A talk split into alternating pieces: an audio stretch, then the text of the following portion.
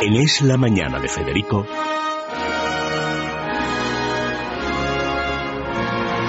Preguntas a la historia con César Vidal y Federico Jiménez Los Santos.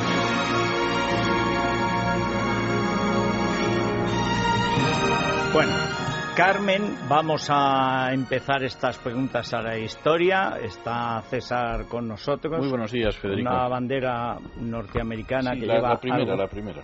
Ah, la primera, con muy Primera, pocos sí, muy estados. Sí, Sí. Trece. 13. Tiene gracia, digo, ¿dónde han metido? En el de en medio. Ahí hay eh, cinco estrellas. Trece. 13. Sí. Igual que la Confederación después, claro. Que Señor. fueron casi los mismos que entraron al principio, fueron Los casi que los mismos que se que- fueron.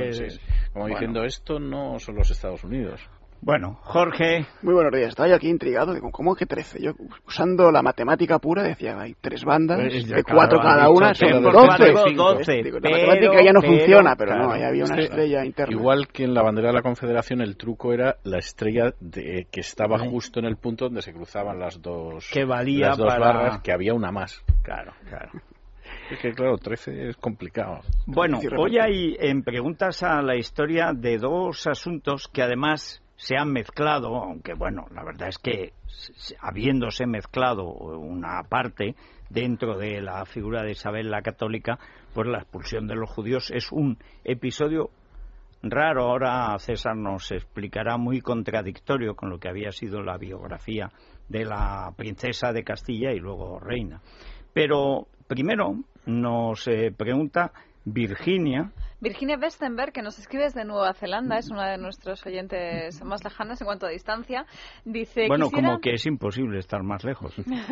Eh, sigues y, ya te empiezas a acercar, o sea que... Dice, quisiera saber por qué los judíos han sido siempre el pueblo perseguido, desde la antigüedad de los relatos bíblicos, pasando por la España de los reyes católicos, la Inglaterra de Shakespeare y llegando hasta la Alemania de Hitler. Bueno, pues en contra de lo que se piensa y del socorrido argumento antisemita, que si los han perseguido siempre alguna razón habrá, la verdad es que el antisemitismo ha tenido mm, razones bastante diversas y además contradictorias. Es verdad que hay algún episodio en la Biblia de antisemitismo, incluso habría quien diría que, que la esclavitud en Egipto es un periodo de antisemitismo, pero la verdad es que el antisemitismo empieza a partir del helenismo, es decir, prácticamente estamos hablando del siglo IV antes de Cristo. Antes de eso ha podido haber episodios, pero son, son episodios muy aislados y más relacionados con la política que, que con otra visión.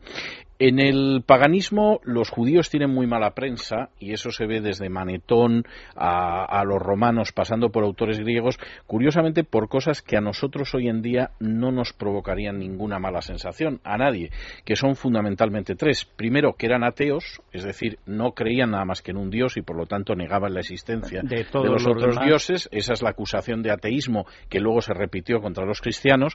Segundo, porque además encima tenían un dios que no se es decir, los judíos no rendían culto a las imágenes. Y tercero, porque había un día de la semana en que no trabajaban, lo cual les dio una fama de vagos, curiosamente, en la antigüedad que aparecen los autores. Es decir, pero qué gente es esta que se permite un día a la semana no dar absolutamente un palo al agua. Y eso aparece lo mismo en Cicerón, que aparece en Juvenal, etcétera. En algún caso, además, hay alguna referencia a la circuncisión. Es decir, por si fueran ya poco raros y tienen solo un dios y además no se representan, encima se circuncidan, que es una cosa bárbara, ¿no? Que hacían solamente los egipcios.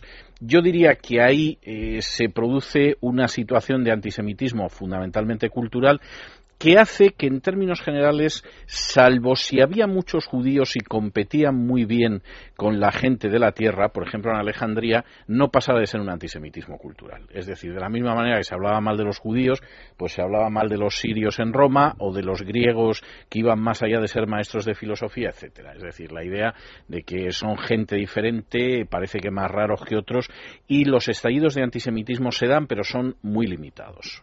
Eh, posiblemente la visión de los judíos empeora mucho con la guerra contra Roma que empezó en el año 66 y que acabó con la destrucción del templo, porque ahí era ya un pueblo sublevado contra Roma que obligó a enviar a las legiones, pero en términos generales el paganismo es por razones de tipo cultural. Hay un cambio en esa visión, que además ya los argumentos contra los judíos son distintos, a partir de la Edad Media, con lo que sería el antisemitismo católico, que es por razones fundamentalmente religiosas. Es decir, los judíos son un pueblo de Icida, eh, son los pérfidos judíos de los que hablaba, por ejemplo, la liturgia del Viernes Santo hasta el Vaticano II, y en un momento determinado el judío se asocia, y esto sí es algo que surge en la Edad Media, con la usura, pues fundamentalmente porque a los judíos se les va prohibiendo una serie de tareas que hace que al final lo que ahora serían las actividades de los bancos de manera mejor o peor llevada, pues quede en manos de los judíos, lo que provoca envidias, resentimientos, Hay que decir que eso es tan cierto como que a lo largo de la Edad Media van teniendo obstáculos para ser labradores, Exactamente. que era lo que eran los judíos como todo habitualmente o desarrollar otros oficios porque efectivamente los oficios estaban muy intervenidos. Pero la labranza, porque además, claro, terreno que no labraban ellos pues lo alargaban. Y gremios, pues si no entraba nadie, para eso se inventaron los gremios, no para que entraran, sino para, que, no, pudieran entrar. Bueno, pues eh, fueron quedando relegados a estos cargos que a veces,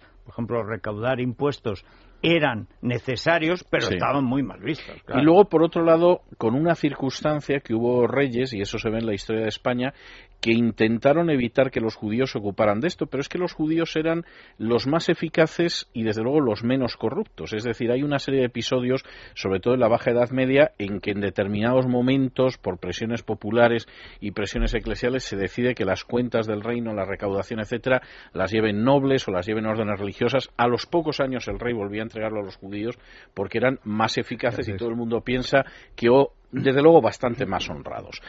Hay un cambio en el antisemitismo y esto es curioso con la ilustración. La ilustración, que yo diría que está muy idealizada, eh, era, por ejemplo, profundamente racista, era muy reaccionaria en cuanto a la alabanza de monarcas como Federico de Prusia o Catalina la Grande y era muy antisemita. Y curiosamente, en el caso de los judíos, la acusación que se hace de los judíos es que son creyentes y son bárbaros. Y en ese sentido es gente supersticiosa que sigue creyendo pues que Dios se le en el Sinaí a Moisés, que le dio las tablas de la ley, justo al revés Exactamente todo lo contrario que en el otro lado, lo cual no deja de ser significativo.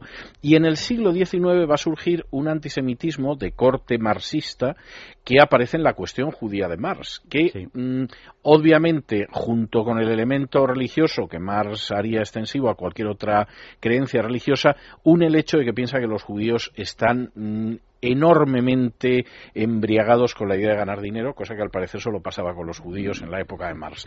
Y eso hace que el texto de la cuestión judía, escrito por Marx, que es hijo de un judío converso, pues realmente sea uno de los textos más antisemitas de todo el siglo XIX. Y eso explica toda una corriente en la izquierda de antisemitismo que llega hasta el día de hoy. Hay una novela que yo he recomendado alguna vez, pero que vuelvo a recomendar, creo que está en debate de Zola o Sala que se llama El Dinero, que cuenta precisamente cómo, valiéndose del antisemitismo imperante en general, eh, la Francia, que era Francia católica, pero también la Francia de izquierdas, después de la Revolución, montan un banco absolutamente católico, unos golfos, en lo que en realidad es una pirámide eh, típica, y claro, toda la argumentación, el discurso popular que hay sobre los judíos, claro, es exactamente el que pueden tener ahora cualquier eh, progre, no sé, Leire Pagin en Washington hablando de Israel. O sea, son argumentos absurdos, porque por un lado es gente avariciosa, pero, pero al mismo tiempo dilapida el dinero. Es calculadora, pero suicida. Respeta todo, pero todo lo vulnera. Es, es un discurso totalmente esquizofrénico, como el del propio Marx, que el primer judío es él.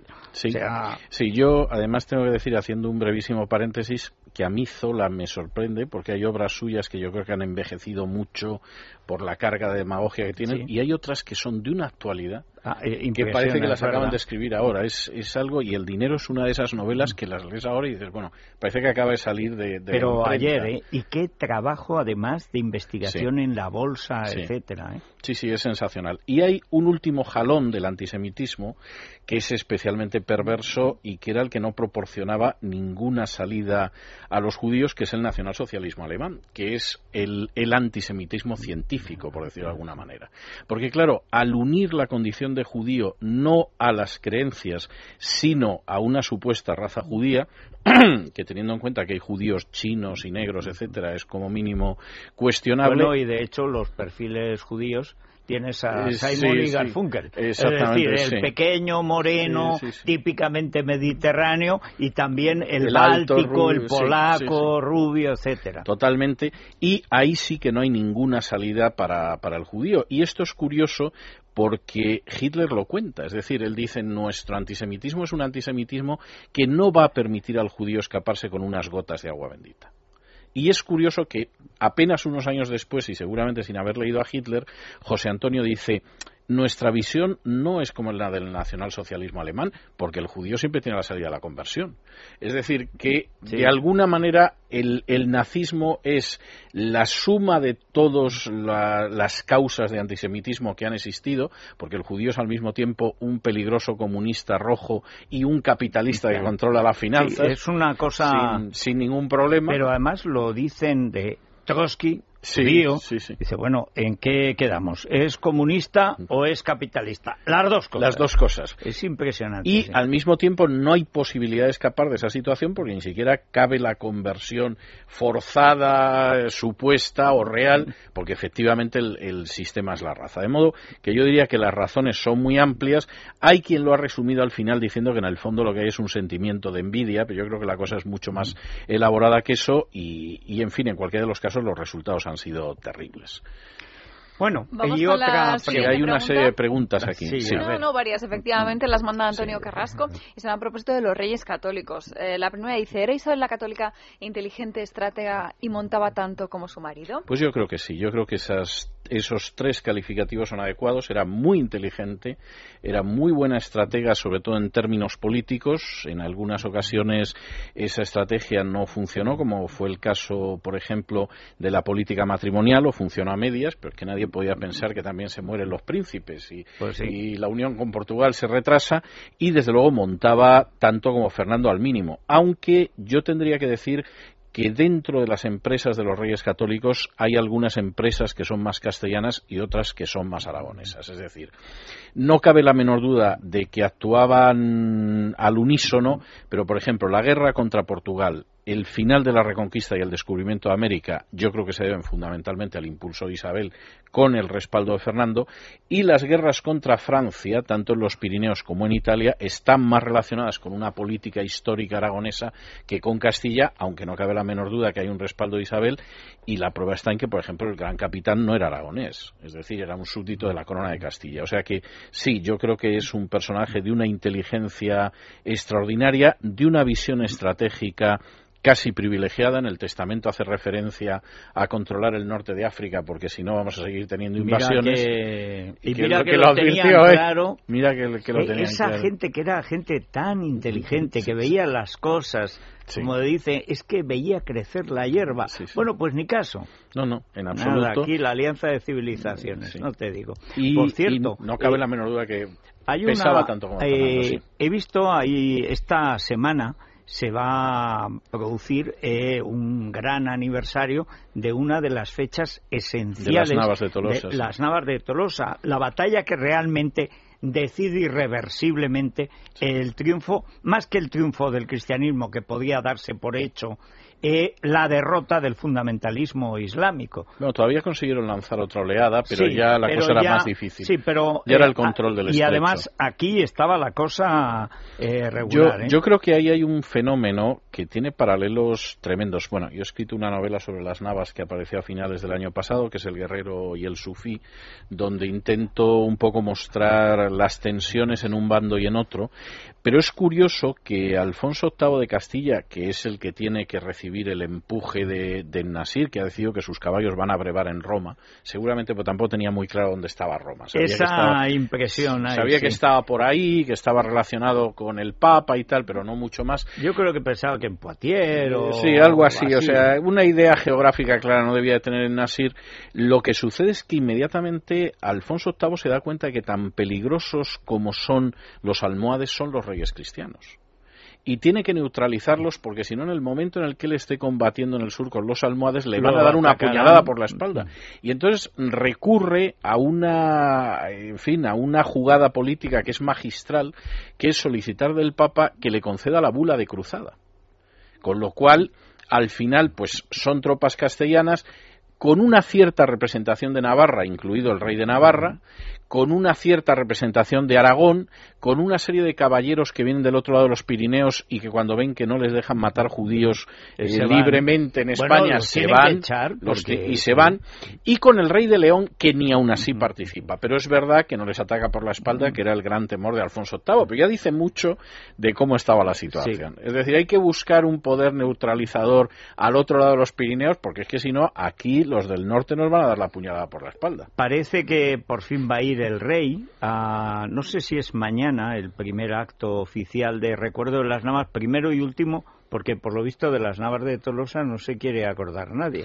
No, no se quiere acordar nadie porque debe ser políticamente incorrecto, pero sí es muy importante. Hay muchos aspectos de las Navas que se pueden recordar, pero por ejemplo uno de ellos es el enorme papel que tienen los vascos en el ejército castellano. Bueno, como, siempre, como, siempre, y especialmente los vizcaínos, la última carga que, prácticamente decide la batalla cuando las tropas castellanas están exhaustas, pues la da Diego López de Aro, que era vasco, lógicamente era vizcaíno, exactamente, y entonces lanza la última carga en la que dice, bueno, vamos a lanzar la carga y aquí o triunfamos o morimos, ¿no?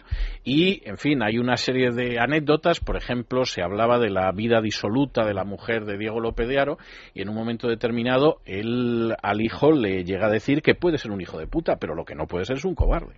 Claro. Lo cual, supongo que en la batalla y en medio del fragor, cito textualmente, ¿eh? la, expresión no es mía, pues efectivamente en medio del fragor debía de animar bastante, porque el hijo se lanzó como un león al combate. Bueno, hay que recordar que es muy fácil de recordar. 12-12.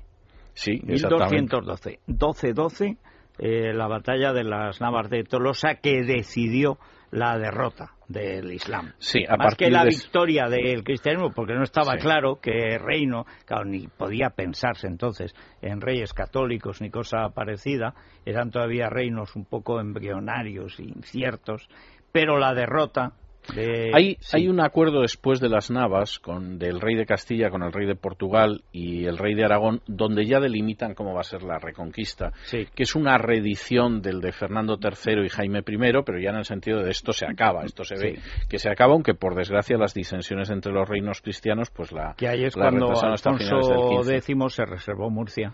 Sí. Y hasta ahí llegó la hasta ahí, hasta ahí llegó la cosa, ¿no? Bueno, eh, lo que me choca es que a Gala lo siguen teniendo como fuente, tal vez arrojadiza, algunos oyentes. Cita Antonio Gala este oyente cuando hace la siguiente aseveración. ¿Era mala y envenenadora? Isabel, la católica, la celebración la hace Antonio Gala. Livia, la esposa de Tiberio, seguramente hubiera encajado en esa definición. No, Isabel la católica ni era mala ni era envenenadora. Es decir, sí es muy posible que a su hermano Alfonso lo envenenaran, es posible, pero no es seguro, y no cabe la menor duda que con la muerte de Alfonso se abre una, una situación sucesoria que va a acabar con, con ella llegando al trono, pero que podría haber acabado sin ella llegando al trono. Es decir, no, no hay ninguna relación en ese sentido. Era una mujer extraordinariamente piadosa, era una mujer muy caritativa. Se le puede imputar algunos hechos que hoy en día rechinan mucho, como es el establecimiento de la Inquisición o la expulsión de los judíos, pero no era en absoluto ni una mujer mala y mucho menos una envenenadora. En este sentido va la tercera pregunta que nos formula Antonio Carrasco. ¿Limitó el poder y las posesiones de la Iglesia Isabel la Católica? Yo creo que no. Yo creo que lo que ella sí intenta y fracasa en el intento, pero creo que se empleó muy a fondo tanto ella como Cisneros, fue reformar lo que era la vida de la Iglesia Católica, sobre todo en relación con las órdenes religiosas. Y en ese sentido es un personaje de enorme importancia a finales del siglo XV, tiene una ayuda extraordinaria en Cisneros, al que prácticamente saca tirándole de la cogulla de, su vida monástica para que la ayude y es un personaje que la secunda y eh, yo diría que no se produce una limitación del poder ni mucho menos, incluso en algunos aspectos se ampliaría a través de mecanismos como la Inquisición, pero sí es verdad que tuvo una enorme preocupación, bueno, pues por la salud espiritual de, de la Iglesia Católica. Y yo creo que hay todo un periodo que al menos indirectamente, aunque es verdad que va a transcurrir bajo Cisneros y después de la muerte de ella, sin embargo, el impulso inicial quien lo da es Isabel la Católica. Eh, se ha dicho muchas veces, eh, lo que pasa es que, claro, eh, depende de las fuentes, que gracias a esa reforma o saneamiento de las órdenes religiosas no cundió en España la reforma como hubiera cundido de no haberse producido esa especie de purificación de, costumbres. Bueno, la, la, reforma religiosa de las órdenes fracasa, la de Cisneros y la, y la de Isabel. Yo creo que lo que sucede es un fenómeno contrario. Yo creo que la reforma empieza antes en España y empieza con Cisneros y empieza en una línea muy parecida a la que luego se va a producir en el norte de Europa, porque hay un regreso a la Biblia, hay la edición de la Biblia complutense antes que el Nuevo Testamento de Erasmo, por supuesto antes que la traducción al alemán de Lutero, etcétera, pero eso va a quedar abortado por otro tipo de cuestiones, no solo la presencia de la Inquisición que no se da en otras naciones católicas, sino la misma política imperial de Carlos V. Es decir, yo creo que está más relacionado con la política de la época y creo que en muchos aspectos en España se dan una serie de pasos que quedan truncados pero son anteriores. Por ejemplo, Cisneros, que era un personaje de una vida privada muy rigurosa, eh, verdaderamente espartana, sin embargo, una persona bastante más tolerante que otros eh, prelados posteriores en cuanto al pensamiento, al estudio de la Biblia, etcétera. Y hay varios procesos inquisitoriales que se quieren iniciar en vida de Cisneros, por ejemplo, contra Nebrija, que quien salva a toda esa gente es Cisneros bueno, de hecho, las cartas de Nebrija Cisneros son conmovedoras. exactamente, exactamente. Es decir, yo creo que hay el círculo de Isabel la Católica, que es, un, círculo, ilustrado, es un círculo ilustrado, tanto en mujeres como en hombres, en clérigos como en seglares, y la verdad es que es que es una tesis muy interesante, porque en el fondo esto es como lo de la muerte del, del príncipe Don Juan. O sea, la marcha normal de España es a la cabeza de la reforma, también es un reino joven, muy pujante, por lo tanto se puede más ilustrado eh, y más ilustrado además por Isabel porque es curioso que posiblemente los nobles que conoce Isabel cuando ella llega al trono son tan ceporros como los nobles ingleses o alemanes o franceses. Y sin embargo hay un intento de culturizarlos. Es decir ella empieza a poner de moda el aprender latín. Bueno eh, que es cuando dice Nebrija dice estudia la reina ahora somos todos estudiantes. Exactamente. Bueno, pues, y crea un grupo de mujeres sabias. Además, muy, la Beatriz Galindo es la más conocida, pero es media docena de mujeres de primerísimo nivel. Y hay que decir que es es una pena cuando ves el dibujo que estaba tan bien hecho, tan bien construido, como luego por las muertes de los hijos se viene abajo todo y llega el imbécil este de Felipe el Hermoso y encima casado con la loca, te digo yo que sí, hay, hay iba la cosa demasiado bien. Seguramente. Hay una última cuestión que nos mandaba este oyente, Antonio Carrasco, decía, ¿es cierta la teoría que hace referencia a la masiva llegada de inmigrantes árabes como una de las causas de la lucha por la supervivencia de los reinos de Taifas? No, vamos a ver, los reinos de Taifas, que son pequeños reinos que se forman cada vez que se descompone el Estado Islámico en España, sobre todo después del califato, se vieron en una terrible disyuntiva que resumió de manera magnífica uno de sus reyes cuando pidió ayuda a, los integristas islámicos del norte de África. Y es que tenemos que decidir entre ser porqueros con los cristianos o camelleros con la gente que viene del norte de África y optaron por ser camelleros, lo cual fue fatal porque tanto almorávides como almohades a los reinos de Taifas los borraron de la faz de la tierra. Pero el gran problema es, ¿vamos a ser porqueros con los cristianos o camelleros con nuestros correligionarios? Y, el resultado fue la desaparición de los reyes. Sí, además, más que inmigración, lo que hay es una llegada mm, de contingentes militares. Sí. Eh, pero bueno, con el velo negro, es que es impresionante. Los almohades impresionaban, entre otras cosas, porque llevaban una especie de velo o capa que les cubría. Y claro, ver como si vinieran de la noche de la noche venían, además. Eh, oye, ¿sabes lo que es tener, digo tú como si estuvieras haciendo batallas todos los fines de semana. Oye, pero ver a ocho mil tíos de negro a caballo eh, atacando, ojo, ¿eh? O sea, en algún caso, algunos de los invasores transmitiendo las órdenes a través de tambores de hipopótamo. Fíjate. Que es algo, no existía la radio, pero eran parece ser que impresionante transmitiendo las órdenes. Te digo, ¿eh? y encima comiéndote la moral, qué horror. Bueno, Vamos a hacer una pausa, si os parece, Sí. y a la vuelta volvemos con una canción... Muy especial, ¿eh? ¿Qué Desde la época de los Reyes Católicos es una canción que se titula Franceses, ¿por qué razón? En la que se burlan de la retirada de los franceses que han chocado con las tropas de los Reyes Católicos en Rosellón y, como todo el mundo sabe, tuvieron que retirarse, ¿no? Y entonces la canción se titula Franceses, ¿por qué razón? ¿Por qué corréis así? Sería la, la razón. o sea, encima recochineo, ¿no? Yo creo que sí.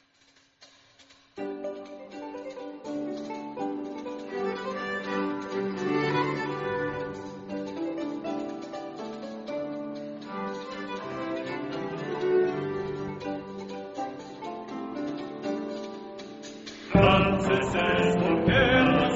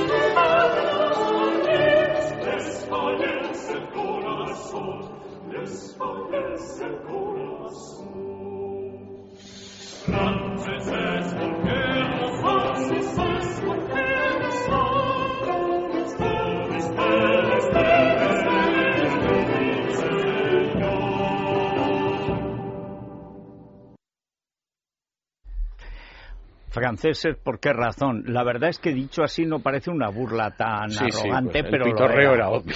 Sí.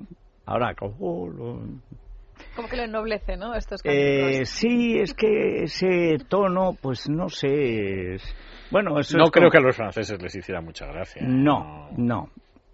Españoles porque sí, haría eh, los españoles, ¿sabes?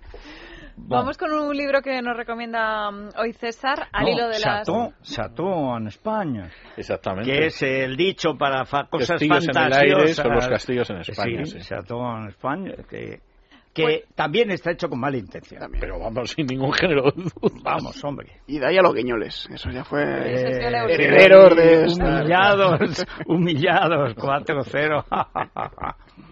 en fin. Bueno, vamos con ese libro que nos traía César al hilo de las preguntas que planteaba. En este caso es Historia de España 1, el volumen primero Ahí de es esta donde- colección de libros. Que ¿Sabes dedica varios capítulos. El otro día me puse a leerlo y me recordó la frase esa de Cándido, si yo hubiera leído todo lo que he escrito, porque hay cosas que se te olvidan conforme las vas haciendo, coges bibliografía o tal, tú no porque tú eres de formación académica. Y yo recuerdo cuando hice los nuestros que trabajaba como no como una mula, como una reata de mulas toda la semana para hacer cuatro folios. Claro, estos hartazgos de trabajo se te borran. Menos mal que como lo has dejado escrito, ahí, sí. pues ahí, eh, ahí está. No, y la verdad la es que tetralogía ha quedado muy bien. ha quedado muy bien.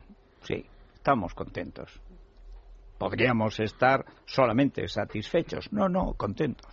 Y si Hacienda se llevara menos dinero, pues, estaríamos hasta Eso es lo que decía antes, les explicaba a los que empiezan ahora, eh, Emilia Landaluce, que empieza a publicar, digo, hija, eh, sobre 100 euros, al final te quedas dos. Entre lo que se lleva el editor, lo que se lleva luego Hacienda, eh, unas cosas y otras, No llega a dos. ¿eh? como decía el No niño de la 1, sí, el niño de la capea, esto es torear pavoyer. Bueno, pues exactamente. Al hilo de las, eh, el del descubrimiento la semana pasada de la partícula que podría ser el bosón de Higgs, ya nos preguntan algunos de nuestros oyentes, precisamente por el matemático, el investigador Peter Higgs. En concreto es Pablo Carbó, que nos cuenta. Esta semana el CERN ha anunciado que se ha probado definitivamente la existencia de la partícula del bosón de Higgs.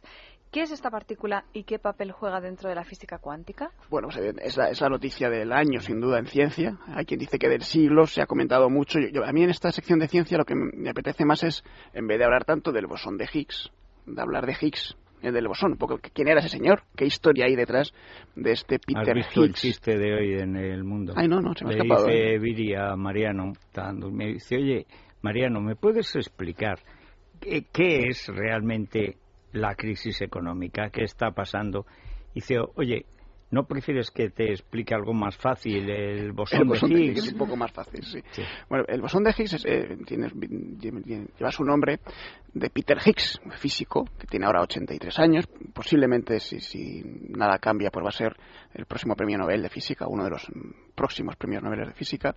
Y eh, que en 1964 propone la existencia de lo que se llamó entonces campo de Higgs para explicar el origen de la masa.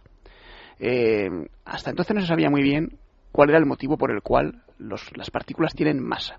Y Higgs propone en 1964, por cierto, en una, eh, un artículo de apenas media cara de un folio que envía a una revista científica que es rechazado, luego lo amplía, escribe tres folios y ya se lo aceptan, parecía que ya tenía como más entidad, pero la tesis era la misma.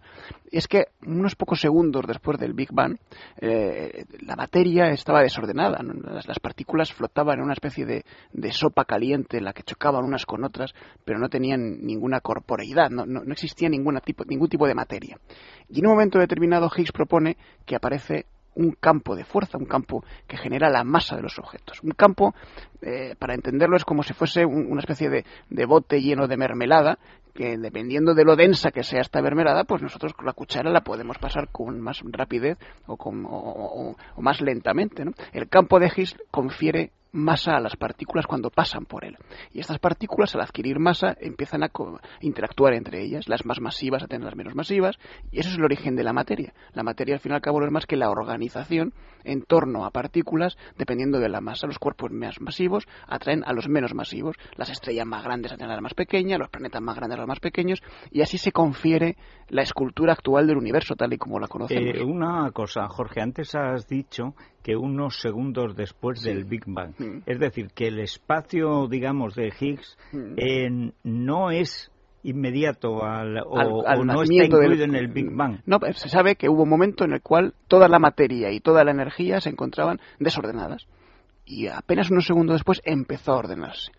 Esta, es, esta es la razón por la cual esta partícula tiene tanta importancia para algunas personas que, que pretenden encontrar ahí la famosa partícula de Dios. Es decir, si Dios hubiese tenido un plan para crear el cosmos tal y como está hoy en día establecido, habría utilizado como cincel la masa, la masa que es la que confirió la- el aspecto que tiene hoy el cosmos. Sin masa, sin ese campo de Higgs que apareció justo esos segundos después del origen de todo, no tendríamos el cosmos tal y como hoy lo conocemos. Sería otra cosa, pero desde luego no como hoy lo conocemos. Hombre, tampoco eh, podría haber eh, estallado el Big Bang. Claro. O sea, por la misma razón estamos siempre. Ahora, estos son como eh, aledaños. Yo cada vez que sale una cosa de estas Mm. veo a Martínez Camino en una rueda de prensa que está feliz. Sí, porque sí. acá todas las explicaciones pueden ser metafísicas. Siempre que se responde una pregunta hay 10.000 preguntas nuevas que están sin responder claro. y ahí es donde entra cualquier posible eh, explicación. La partícula ahora por fin ha sido mm, fotografiada por primera vez, hay un 99,9% de posibilidades de que eso que se ha visto sea el bosón de Higgs, hay un 0,1% de que sea cualquier otra cosa que no sabemos qué, pero bueno, parece que sí, que es el bosón de Higgs y llevamos décadas buscando la existencia de esta partícula porque aunque Higgs lo propuso en teoría no había una confirmación experimental de su existencia, de manera que era posible que toda la física contemporánea, que se basa precisamente en la existencia de esta partícula y de otras, hubiera que reformularla si no hubiésemos sido capaces de determinar que exactamente esa partícula eh, existe tal y como lo había predicho Higgs en 1964. Eh, e, esta partícula, que por cierto llaman la partícula de Dios también por una curiosa anécdota que parece que es un error de edición, cuando un eh, divulgador científico, Leon Lederman, escribió el primer libro sobre esta investigación de Peter Higgs, él lo tituló La partícula maldita, de Godman Particle, Particle. Y el editor quitó lo de maldita, le dejó solamente aparte God de la palabra, y el, libro se llamó La partícula de Dios, pero no era ninguna, no era la intención del autor.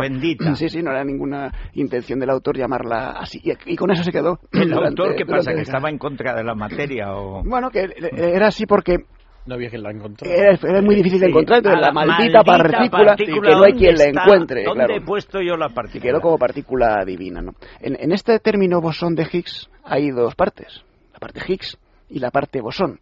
Hoy todos nos fijamos en, Higgs y en Peter Higgs, pero nadie se acuerda de quién puso el nombre a la partícula bosón, que precisamente es un, eh, científico indio eh, que nació a finales del siglo pasado, desde, hace dos siglos, del siglo XIX, Satendranath Bose.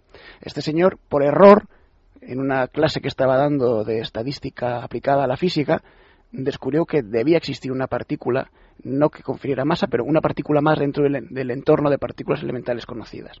Y escribió algunos artículos con Einstein y gracias a él se puso a esta partícula el nombre de, de, bosón. Y el error fue muy gracioso. Él estaba explicando cómo era la física contemporánea de su época, no era capaz de explicar los sucesos que se veían en la naturaleza.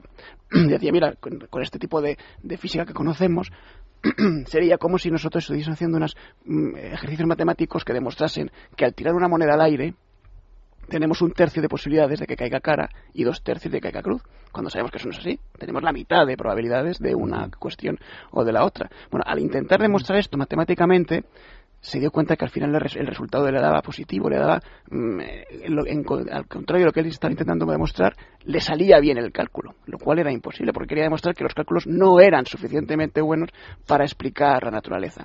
Revisó sus, su pizarra y ahí fue donde descubrió que debía existir una partícula, algo que todavía no se había conocido y que daba sentido a la física experimental tal y como entonces se conocía. Y ese es el origen de, de la partícula bosón y el nombre de bosón viene de este señor, Bose, que ahora toda la comunidad científica india está reivindicando. Pero claro, están eh, bastante preocupados por la fama que tiene Peter Higgs y la poca fama que tiene Satyendra Nath Bose, este físico indio. Ay, así es. Entre Higgs y Satyendra Bose. Sí, Hombre, era, ¿es Bose o Bose? ¿Es Bose como Miguelito Bose y Lucía Bose? es que mi conocimiento del hindi no es suficiente para saber que es Bose. No, es, no está acentuado de ninguna manera. No, yo me fío mucho de César. No, no, tampoco es para fiarse. No, no, pero es, que es... Además no lo he visto en las transcripciones, no lo he visto con acento. No, no aparece Digo, pues si no lleva acentos que es Bose. Sí. Bueno, en fin.